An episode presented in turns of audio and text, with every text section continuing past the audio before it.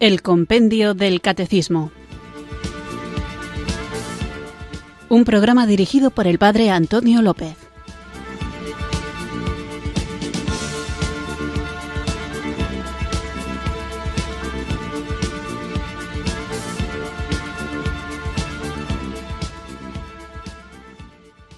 Muy buenas tardes, queridos oyentes de Radio María. Recibido un cariñoso saludo desde Irurzun, en Navarra, quienes sintonizáis una tarde más esta radio que cambia vidas, esta emisora de la Virgen, Radio María, para escuchar el programa El Compendio del Catecismo, nuestro espacio diario de formación católica en el que tratamos de conocer la fe que queremos vivir compartir y defender. En concreto, en estos últimos programas que estamos compartiendo, que dedicamos a la tercera parte del compendio del catecismo, cuyo título es La vida en Cristo, estamos centrándonos en la moral cristiana, es decir, en el modo en que un cristiano, un seguidor de Jesús, debe vivir si quiere cumplir con la vocación a la que está llamado, que es la bienaventuranza eterna. Esto lo subrayo porque existe en nuestro mundo un relativismo moral del que hablábamos en el programa anterior y muchas veces este relativismo moral está basado en la falta de fundamento de lo que es el hombre.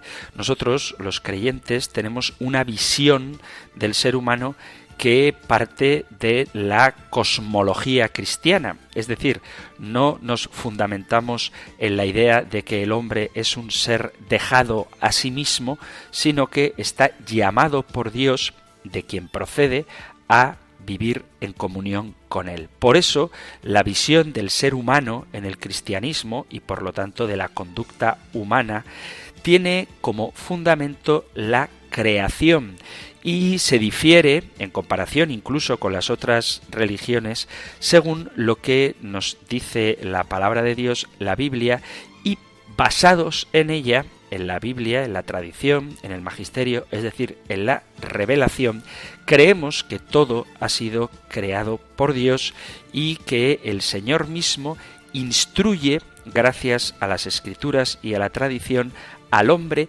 en su modo de conducirse en el mundo, entendiendo que tenemos un origen y un fin. El cristianismo, nuestra fe, defiende que tenemos un objetivo en la vida y por lo tanto la moral cristiana está orientada a que el hombre cumpla con su vocación. No es mi intención ahora, ni tampoco creo que sea oportuno hacerlo, saber en qué se basan otras ideas sobre el hombre ni el fundamento de otros comportamientos humanos. Nosotros creemos que la verdad revelada por Dios es universal, válida para todos los seres humanos y que por lo tanto todos estamos llamados a vivir según ese diseño original en el que Dios nos ha creado. Y por lo tanto, todo aquello que conduzca al hombre a vivir según el plan de Dios es moralmente bueno y todo aquello que conduzca al hombre a vivir alejándose del plan en el que Dios lo ha creado es moralmente malo. Parece que es una cosa muy sencilla, pero luego a la hora de valorar las acciones morales del hombre tenemos que tener en cuenta algunos criterios que requieren discernimiento. Por eso en el programa anterior veíamos cuáles son las fuentes de la moralidad de los actos humanos, que son el objeto elegido, la intención del sujeto y las circunstancias de la acción. En el último programa estuvimos hablando prácticamente todo el programa de el primero de estos elementos, de la primera de las fuentes de la moralidad de los actos humanos, que es el objeto elegido. Y decíamos que todo acto humano tiene un objeto que es el destinatario de la acción, lo que deliberadamente se busca y que éste puede ser objetivamente bueno o malo. Además de este elemento, hay que tener en cuenta también, como dice el compendio del catecismo, la intención del sujeto y las circunstancias de la acción. Y en estas circunstancias se incluyen también las consecuencias de la acción. Vamos a continuar hablando de esto porque la siguiente pregunta que trataremos hoy nos pone en el tapete, en la mesa, estas cuestiones, pero antes, como necesitamos la iluminación del Espíritu Santo, no sólo para entender las verdades de nuestra fe, también las referidas a la conducta, a la moral, a la vida en Cristo, sino sobre todo para hacerlas vida, vamos a, como digo, invocar juntos el don de Dios. Ven Espíritu, ven Espíritu, ven Espíritu.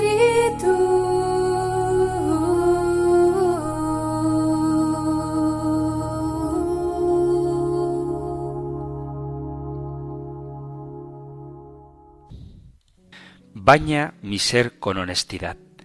Que mi vida sea un resplandor de rectitud y de felicidad, acorde a los principios de tu amor y de tu gracia. Querido Señor mío, quédate en mi corazón con una unión tan íntima a la verdad y a la entrega diaria hacia mis hermanos que pueda servirles con agrado y pasión, como quiera que sea tu voluntad. Que mis acciones sean fieles a mi esencia de integridad y que quienes entren en contacto conmigo puedan sentir en mí tu presencia para gloria tuya.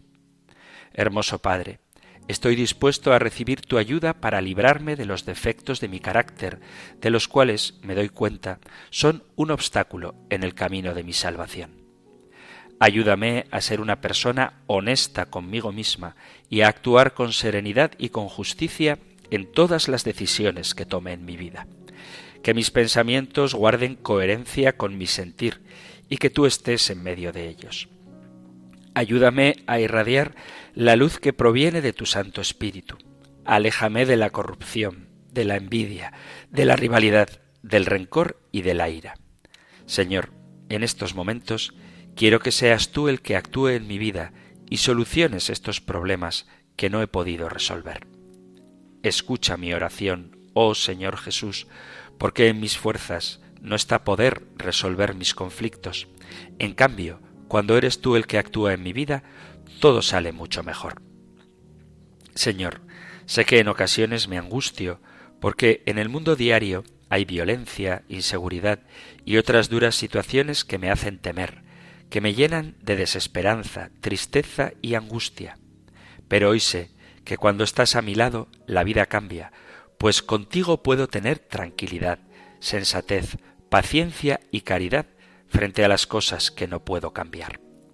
Ayúdame a perdonar y a olvidar las ofensas que me hacen y a alcanzar la armonía, la fe y la paz que sobrepasan todo entendimiento. De igual manera, te ruego que llenes de amor el corazón de mis hermanos y me puedan perdonar mis ofensas, las que hago consciente o inconscientemente, pero que en alguna medida lastiman su ser. Perdóname tú también por mis pecados y permíteme escuchar tu voz para hacer lo correcto, para salir de mi egoísmo y donarme a los demás constantemente y sin reproches, porque sé que eso me llenará de verdadera felicidad. Padre Eterno, guía mis acciones y mis palabras, para que mi vida sea de tu agrado y sea, para ti, un sembrador de esperanza, sinceridad y alegría.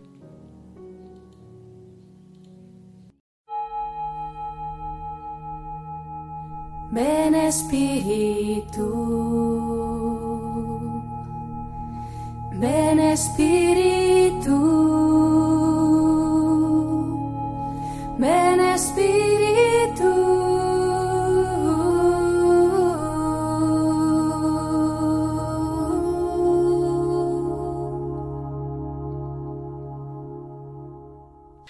Vamos allá con nuestro nuevo programa después de haber invocado juntos el don del Espíritu Santo con esta oración y seguimos con la siguiente pregunta en la que volverá el compendio del catecismo a mencionar las fuentes de la moralidad. Lo que trataremos hoy lo encontráis en el Catecismo Mayor en los puntos 1755, 1756 y 1759, 1760. Nosotros escuchamos ahora la pregunta 368 del compendio del Catecismo. Número 368. ¿Cuándo un acto es moralmente bueno? El acto es moralmente bueno cuando supone al mismo tiempo la bondad del objeto, del fin y de las circunstancias. El objeto elegido puede por sí solo viciar una acción, aunque la intención sea buena. No es lícito hacer el mal para conseguir un bien. Un fin malo puede corromper la acción, aunque su objeto sea en sí mismo bueno. Asimismo, un fin bueno no hace buena una acción que de suyo sea en sí misma mala, porque el fin no justifica los medios. Las circunstancias pueden atenuar o incrementar la responsabilidad de quien actúa, pero no puede modificar la calidad moral de los actos mismos porque no convierten nunca en buena una acción mala en sí misma. Como en el programa anterior estuvimos hablando durante toda la hora del objeto moral, hoy continuamos con otro de los fundamentos de la moral cristiana, que es el fin del acto moral. Lo menciona la pregunta de hoy cuando habla de que el fin no justifica los medios y para entender bien qué es eso de el fin, vamos ahora a hablar de ello. El objeto al cual el que realiza una acción ordena sus actos es lo que se propone conseguir. De eso hablábamos en el programa anterior. El fin, que es algo subjetivo de la gente, es la segunda fuente de la moralidad de los actos humanos. Este fin, junto con el objeto, determina la sustancia del acto moral. Frente al objeto, la intención se sitúa del lado del sujeto que actúa. Es decir, el objeto es lo que se realiza, el fin es la intención por la cual se realiza. La intención, por estar ligada a la voluntad de quien hace la acción y por determinarla en razón del fin, es un elemento esencial en la calificación moral de la acción. El fin es lo primero en la intención. Es decir, cuando tú haces algo, lo primero en lo que piensas es para qué lo haces. Y en orden a conseguir ese fin, realizas el objeto buscado en la acción. La intención es un movimiento de la voluntad hacia su fin, mira al término de obrar, apunta al bien que se espera de la acción emprendida.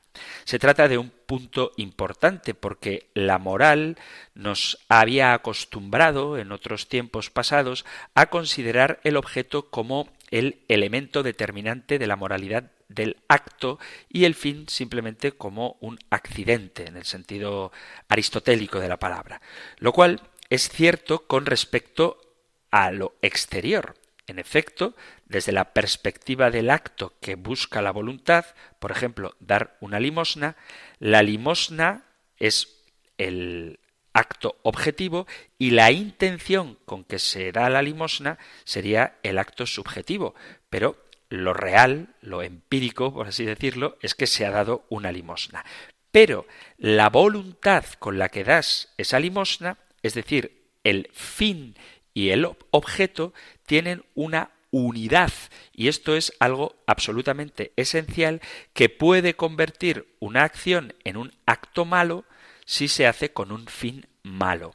Por ejemplo, un acto objetivo como dar una limosna es objetivamente el objeto es bueno, pero si se hace por vanidad, por quedar bien, porque te vean y te aplaudan, con esa intención, un acto objetivamente bueno se convierte en un acto moralmente malo. Además, es la intención lo que engendra la elección de los actos exteriores.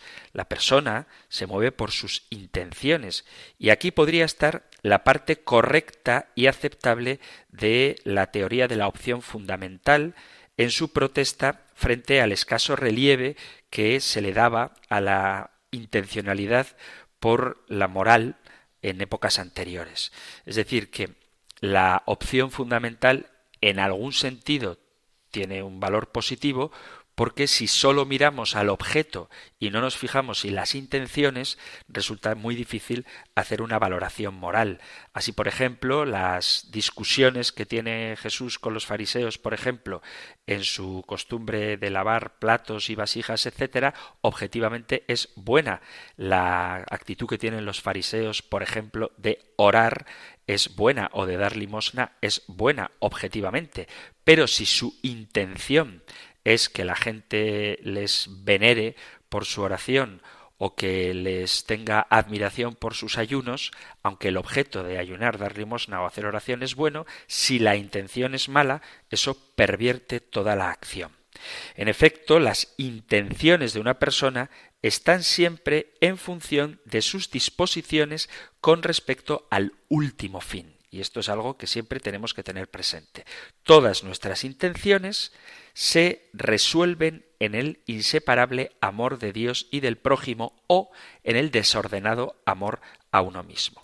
Es sobre las intenciones sobre lo que hay que apuntar para el cambio de las personas y lo que, en definitiva, determina la propia conversión. Por eso, mientras la voluntad, en definitiva la persona entera, se ordena o desordena, toma una dirección concreta y se determina según las intenciones. En cambio, puede decirse que más bien es medida por sus elecciones, ya que las elecciones tienden a reflejar lo que la persona es de algún modo por sus intenciones. Si tú haces algo, sea lo que sea, lo importante es con qué intención lo haces. Tú puedes tratar de ayudar a alguien y contar un problema que tiene con buena intención o puedes contar el problema que una persona tiene con la mala intención simplemente de chismorrear o de criticarle.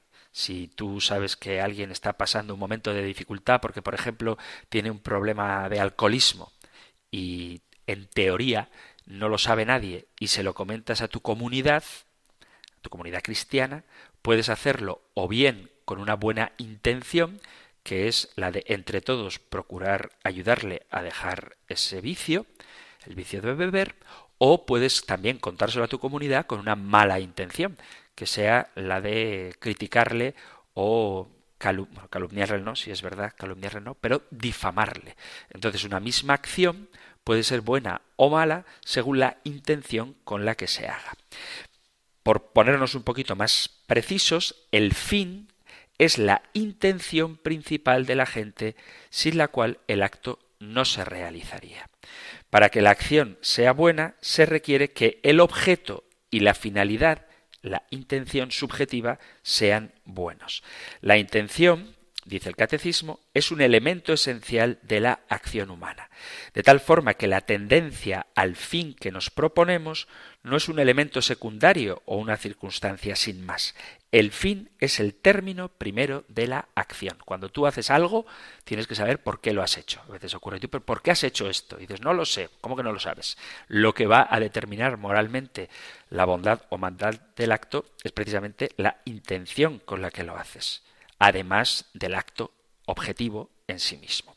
La voluntad tiende siempre a un fin principal que es lo que la mueve, lo que la persona quiere hacer al intentar apropiarse de este bien que sirve de tal manera a la persona. En sus acciones, el hombre se propone un objetivo en función del cual obra de tal modo, y si esta meta desapareciese, desistiría de actuar. Si no sabes por qué haces las cosas, lo más probable es que no las hagas. La intención de la voluntad, aunque empapa en la materialidad de la obra requerida, es decir, aunque realmente hagas algo, se remonta hasta el querer último del fin, con la diversidad de matices consiguiente según las disposiciones habituales de la persona. Por eso, el fin no se puede reducir a la mera intención, aunque ciertamente el fin abarca también la intención, sino que hay que ver en el acto concreto de qué se trate cuál es la intención principal de tu obrar. El fin no es lo mismo que los motivos o intenciones que se dan a menudo en los actos humanos, que estos sí que son circunstanciales. No se trata ahora de distinguir entre fin próximo de un acto y fines remotos, sino entre el fin principal y las motivaciones. Lo decisivo para dilucidar lo que pertenece a un fin o a una motivación principal y lo que son motivaciones accidentales es lo que nos llevaría de suyo a realizar el acto ni a desistir de realizar el acto ante la imposibilidad de conseguir esas motivaciones. Es decir, el fin puede ser ayudar a alguien que está pasándolo mal, la motivación sería pues que sientes compasión hacia él, cariño, te duele su dolor y por esa motivación buscas un fin que sería ayudarle. Eso es sentido positivo. En sentido negativo, el fin podría ser difamar a alguien y la motivación sería, por ejemplo, que le tienes envidia. Entonces vemos como fin y motivación son dos cosas distintas y ambas hay que tenerlas en cuenta. Pero lo importante, más aún que la motivación, es el fin. ¿Por qué? Porque tú puedes, por ejemplo, querer ayudar a alguien motivado porque le tienes cariño o puedes querer ayudar a alguien motivado porque el Evangelio te pide que lo hagas aunque no le tengas especial cariño. Entonces tú te sobrepones a la motivación afectiva por buscar una motivación de fe. Y el fin es, en cualquier caso, el mismo, aunque la motivación sea diferente. Estas cosas hay que tenerlas en cuenta a la hora de valorar moralmente un acto. Y hablando del fin, vamos a dialogar un poco sobre una afirmación que se le atribuye a Maquiavelo, aunque parece que nunca dijo tal cosa, que es la afirmación el fin justifica los medios. Pues queridos amigos, queridos oyentes, lo cierto es que el fin nunca justifica los medios. Por ejemplo, para que lo veamos en una cosa clara, si el fin es ganar una competición deportiva, evidentemente los medios son los que son cumplir las normas propias de ese deporte para que si eres mejor que tu contrincante puedas ganarle. Pero el fin bueno, que sería ganar, no justifica el medio, por ejemplo, de hacer trampas. Por eso hay que medir bien nuestras palabras y reflexionar sobre afirmaciones que muchas veces se escuchan y que de tan oídas las asumimos como ciertas sin que lo sean. Esa frase, como digo, que se atribuye a Maquiavelo, el fin justifica los medios, significaría que no importa cómo consigas un resultado mientras que el resultado sea lícito o bueno. Esto supone realizar cualquier cosa que se desea para conseguir un objetivo juzgando a las personas por el resultado y no por los medios. A mí y a cualquier persona, creo, con sentido común, le resulta difícil estar de acuerdo con esta forma de pensar. De las ideas políticas de Maquiavelo, tiene como diez mandamientos, procede el adjetivo que usamos en nuestro idioma maquiavélico con el sentido de maldad. Os voy a contar los diez mandamientos de Maquiavelo para que veáis cómo mucha gente vive con ellos, pero que son totalmente opuestos, desde luego, a la caridad y al mensaje cristiano. Los mandamientos serían vela solo por tus intereses, no honres a nadie sino a ti mismo, haz el mal pero finge hacer el bien, codicia y procura obtener todo lo que puedas, sé miserable, sé brutal, goza lo inmediato siempre que puedas, mata a tus enemigos y si fuera necesario a tus amigos, usa la fuerza en vez de la bondad cuando trates con el prójimo, piensa exclusivamente en la guerra. Veis que esto es casi casi satánico, maquiavélico, malvado. Lo queramos o no, muchas personas, sobre todo hoy en día, tienen esta forma de pensar.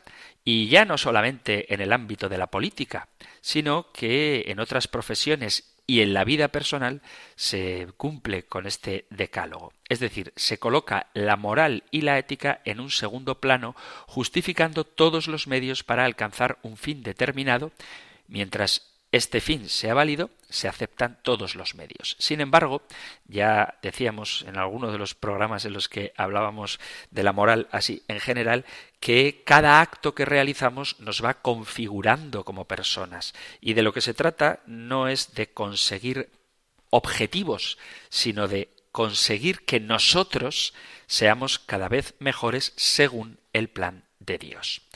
Esta filosofía de vida puede llegar a ser cruel, cínica, manipuladora y deshonra a cualquier ser humano. Hay personas que la utilizan para conseguir resultados políticos, económicos, productivos, personales, etc. Pues lo que les importa es el resultado final, lo visible, el objetivo beneficioso que pueden conseguir para sí o para otros.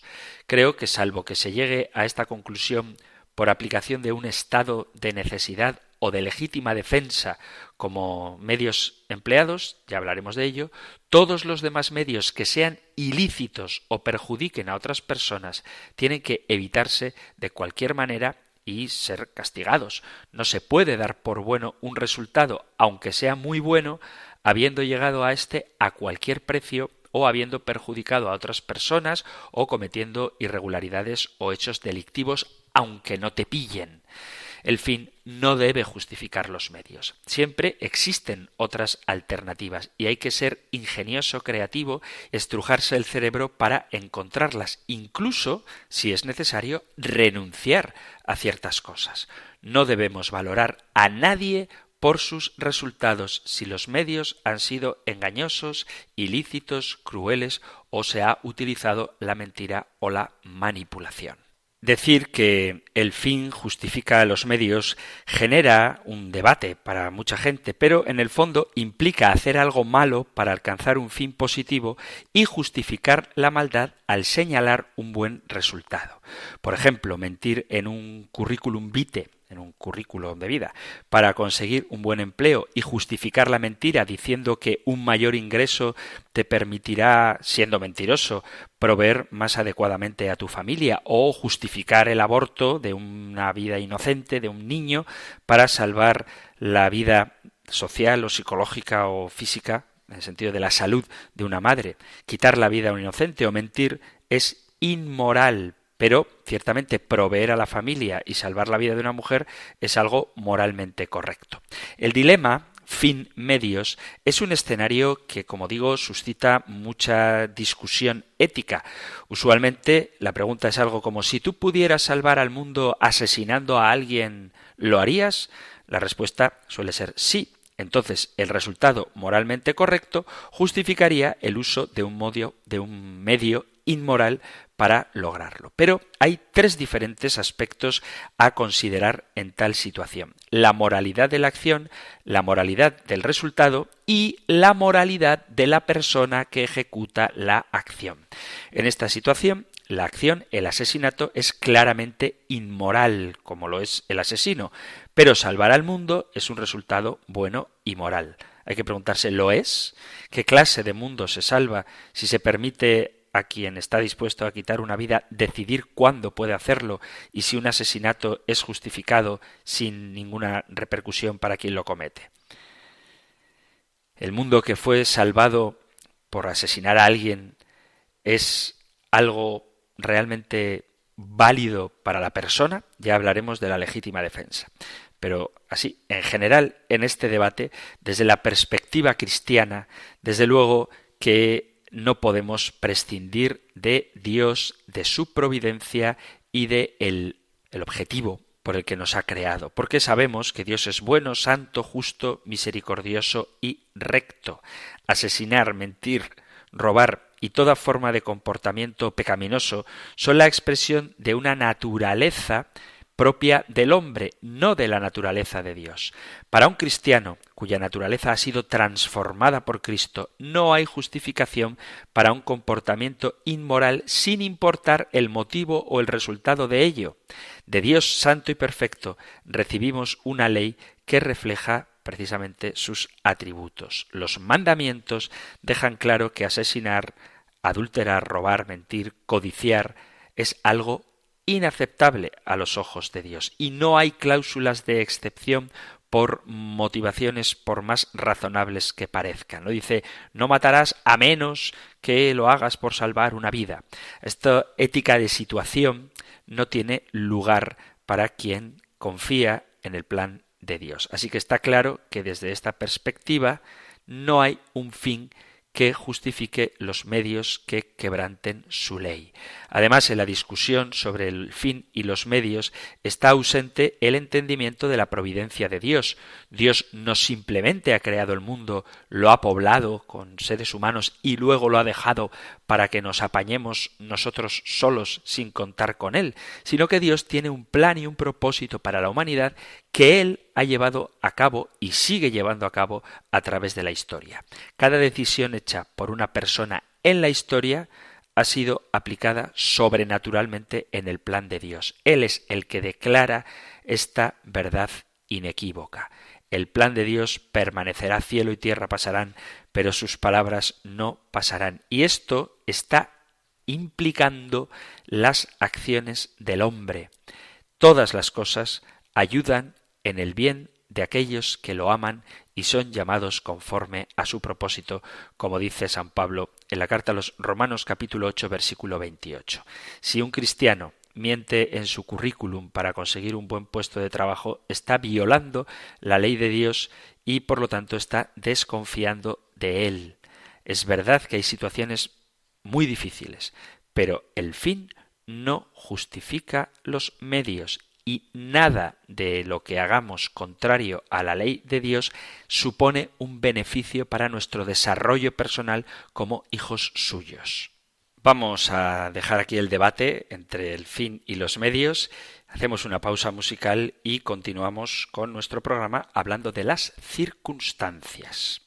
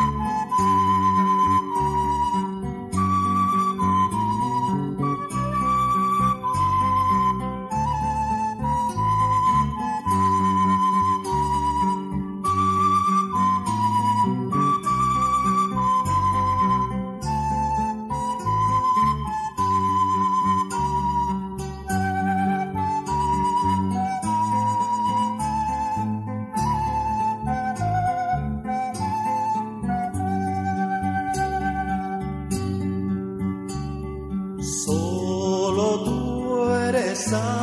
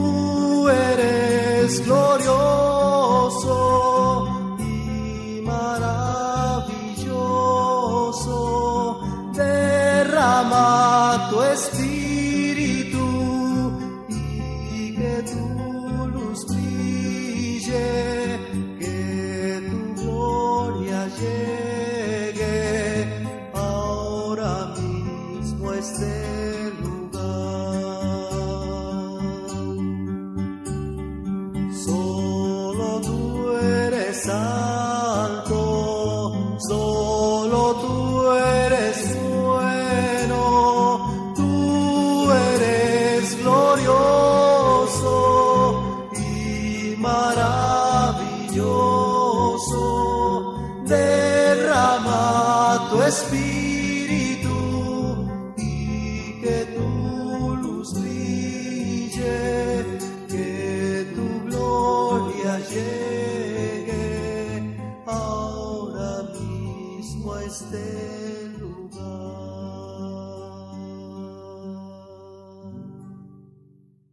Estás en Radio María escuchando el programa El Compendio del Catecismo, nuestro espacio diario de formación católica en el que tratamos de conocer la fe que queremos vivir, y subrayo esto de vivir, compartir y defender. Subrayo lo de vivir porque estamos en la tercera parte del Compendio del Catecismo, la vida en Cristo, y sobre la moral es sobre lo que estamos hablando, el modo como debemos vivir. En concreto, estamos tratando cómo o cuándo un acto es moralmente bueno. En el programa anterior veíamos que la fuente de moralidad de los actos humanos son el objeto elegido, la intención y las circunstancias y después de haber hablado largamente sobre el objeto y sobre la intención y cómo el fin no justifica los medios, tener una buena intención no autoriza a utilizar cualquier medio para conseguirla, por más noble que ésta sea, vamos a continuar ahora hablando de las circunstancias del acto moral. Las circunstancias del acto moral son aquellos aspectos accidentales del objeto o de la intención que afectan de algún modo a la bondad de la acción, pero sin cambiar su sustancia son elementos secundarios del acto moral. Contribuyen a agravar o disminuir la bondad o malicia moral de los actos humanos, pero no lo transforman esencialmente. Es decir, las circunstancias no harán que un acto moral sea bueno, pero sí pueden hacerlo mejor, o que un acto moral sea malo, pero sí pueden hacerlo peor. También se pueden atenuar o aumentar la responsabilidad del que obra. Sin embargo, no modifican la calidad moral de los actos. No pueden hacer ni buena ni justa una acción que de suyo sea mala. Las circunstancias más comunes son quién, es decir, quién es el que obra, ya que es distinta una misma acción realizada por una persona que, por ejemplo, esté consagrada o por otra que no lo está a veces con este dolorosísimo fenómeno de los abusos que en algunas ocasiones se dan dentro del seno de la Iglesia Católica, hay quien dice que un abuso es siempre igual de malo. Pues yo, esto es una opinión mía, por supuesto podemos discutirla, opino que no es lo mismo. No es lo mismo el abuso que un desconocido haga de un niño que el abuso que un pariente, incluso su padre o su madre, hagan de ese mismo niño es mucho más grave que lo haga un padre o una madre y es mucho más grave que una persona a la que se confía el cuidado del niño y sobre todo el cuidado espiritual de ese niño utilice su situación para abusar de él. Por lo tanto, quien realiza la acción, esa circunstancia, agrava el acto moral perverso ya de por sí. Digo que no se puede justificar de ninguna manera los abusos y tampoco se puede como equiparar el abuso que comete una persona consagrada a Dios que tiene el cuidado de la salud espiritual y física de las personas que se le han encomendado con el abuso que pueda cometer alguien que no tiene esa encomienda. Yo creo que es evidente que cuanto más confianza se haya depositado en el agresor, más grave aún es la agresión. Por lo tanto, quien ejecuta una acción da un valor moral más intenso a esa acción.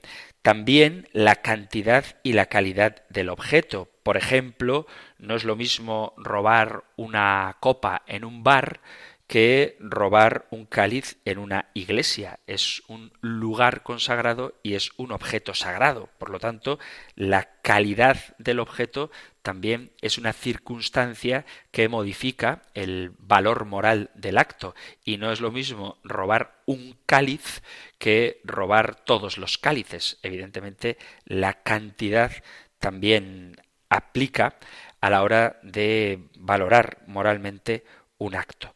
Una inmoralidad, por ejemplo, que se realiza en la iglesia es más grave que si se realiza en la calle. Yo creo que es fácil entender que si alguien comete, y perdón por la salvajada, que es hasta escandalosa a los oídos, un acto impuro en una discoteca, es menos grave que si realiza ese mismo acto impuro, por ejemplo, en un templo. Así que hay circunstancias de calidad del lugar o del objeto o de cantidad que son circunstancias que modifican, agravándolo en este caso, la calidad del acto moral.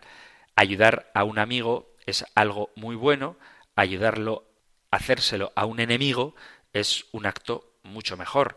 Tener una relación sexual fuera del matrimonio con una persona soltera es un acto moral malo, pero tener una relación sexual fuera del matrimonio con una persona casada es un acto peor todavía. Es decir, que sí que hay circunstancias que cambian el acto moral y que hay que tenerlas en cuenta a la hora de valorarlo.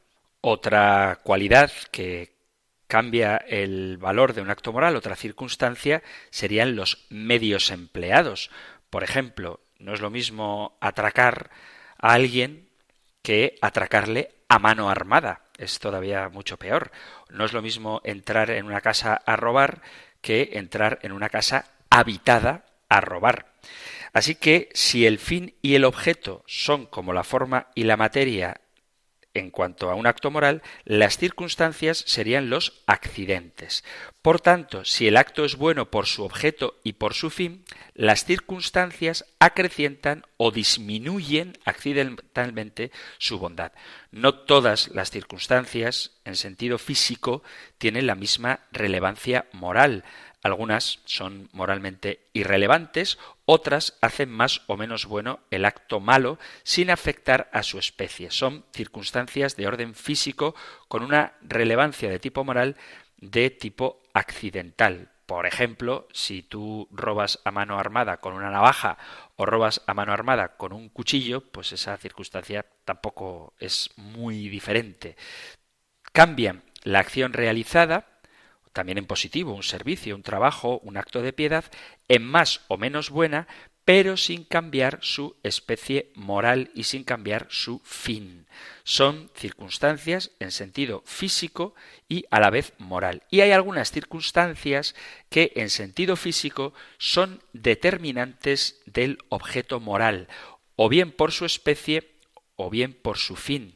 En realidad, las circunstancias que cambian la especie teleológica, no teológica, sino teleológica, es decir, de su fin, pueden convertir en grave lo que sería leve si tal circunstancia, por ejemplo, es importante. No es lo mismo robar, aunque siempre es malo, que quede claro, pero no es lo mismo robar a una persona que tiene comida que robar a una persona que no tiene comida.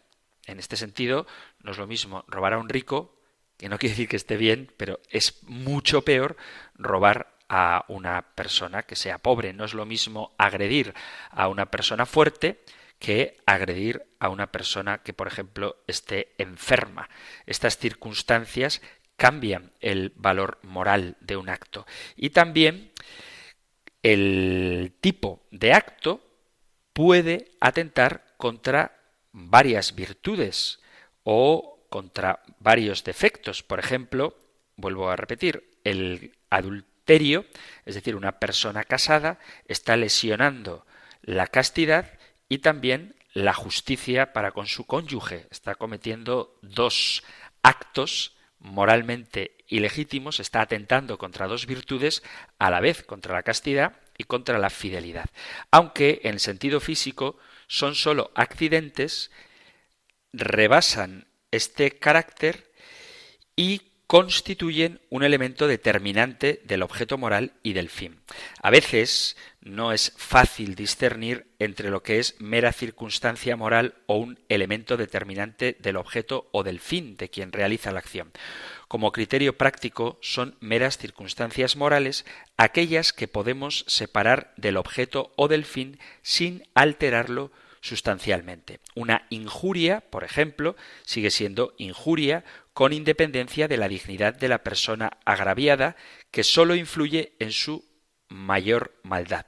En relación al uso del sexo, el estado matrimonial del sujeto en una circunstancia integrante del objeto del acto determina si constituye un acto matrimonial, un adulterio o simplemente una fornicación. Es decir, si la persona está soltera sería fornicación, si la persona que realiza el acto es casada sería adulterio.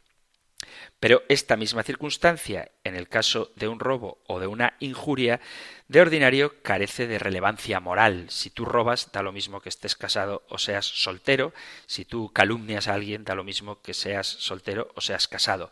Pero la persona a la que robas puede ser alguien muy necesitado o alguien que tiene lo necesario para vivir y tu robo no le va a trastornar la vida, más allá del susto o del disgusto, o puede ser una persona muy necesitada a la que, al haberle robado, a lo mejor le dejas sin comer ese día o esa semana. Por lo tanto, vemos que hay circunstancias que sí que agravan o atenúan un acto moral, pero siempre sigue siendo un acto desordenado. Las circunstancias pueden atenuar, dice el compendio, o incrementar la responsabilidad de quien actúa, pero no modifican la calidad moral de los actos, porque un acto malo nunca puede ser convertido en un acto bueno en sí mismo. Sean cuales sean las circunstancias, aunque sí es verdad que hay circunstancias que atenúan o agravan un acto moral.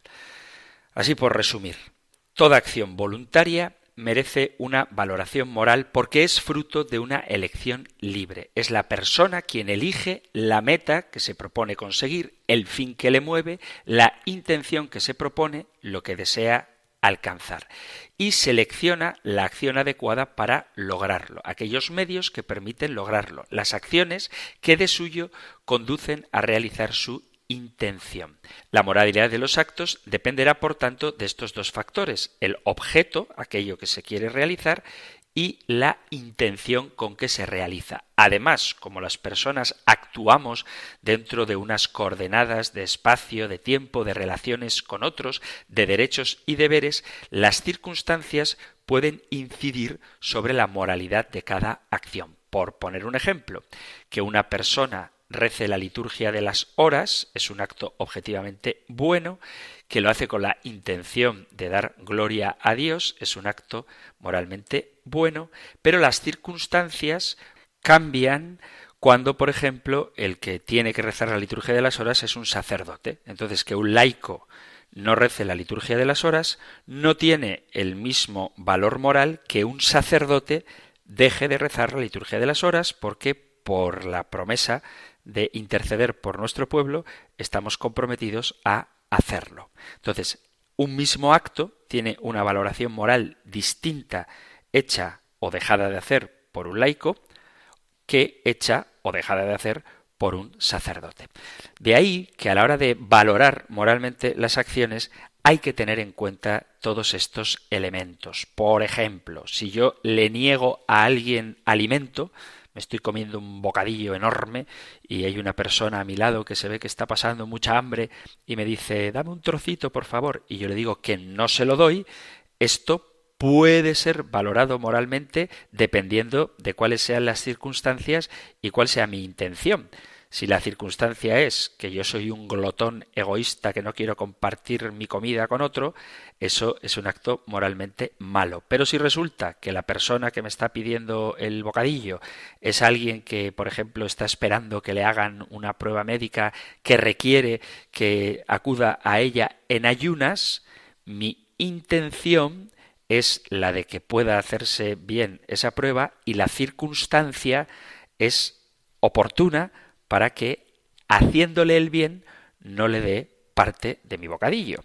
Por lo tanto, las intenciones y las circunstancias son importantes también, además del objeto en sí mismo, a la hora de hacer una valoración moral de los actos. Esto lo digo a nivel práctico para que seamos muy cautos a la hora de juzgar a las personas, porque aunque podemos conocer el objeto, el acto que realiza o no realiza, si no conocemos cuál es su intención y no conocemos cuáles son las circunstancias, es muy difícil que acertemos a la hora de hacer una valoración moral. Si yo le invito a una copa a un amigo porque quiero compartir un rato con él, eso es un acto moralmente bueno. Pero si yo invito a una copa a un amigo porque quiero que se emborrache para que luego me dé las claves de su tarjeta del cajero automático y poder sacar el dinero sin su permiso, ese mismo acto, invitar a una copa, tiene una valoración moral mala, es un acto malo.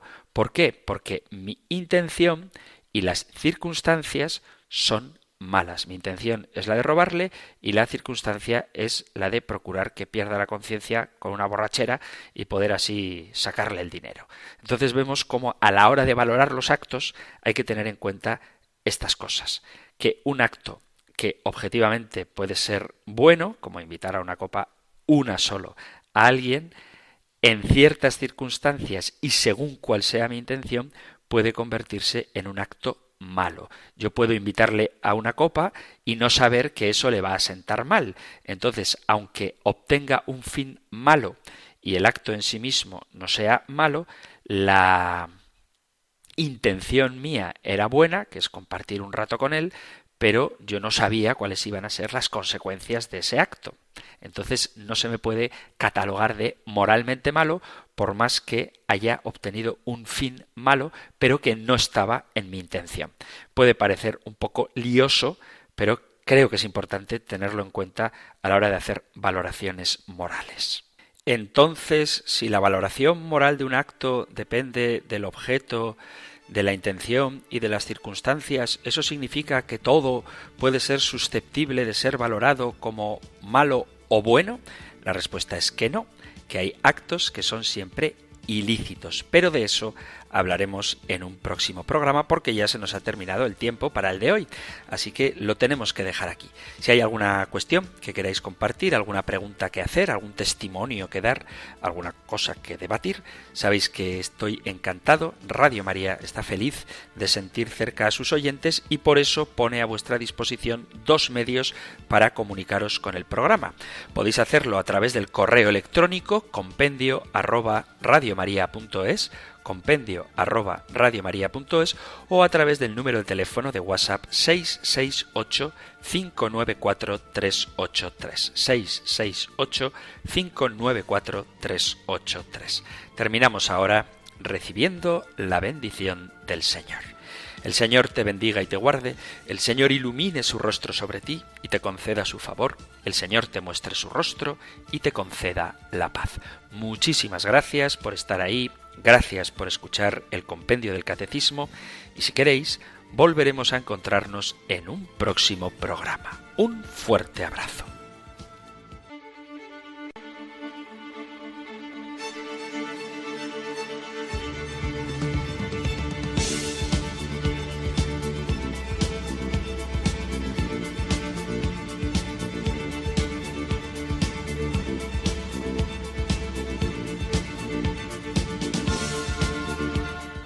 El Compendio del Catecismo. Un programa dirigido por el Padre Antonio López.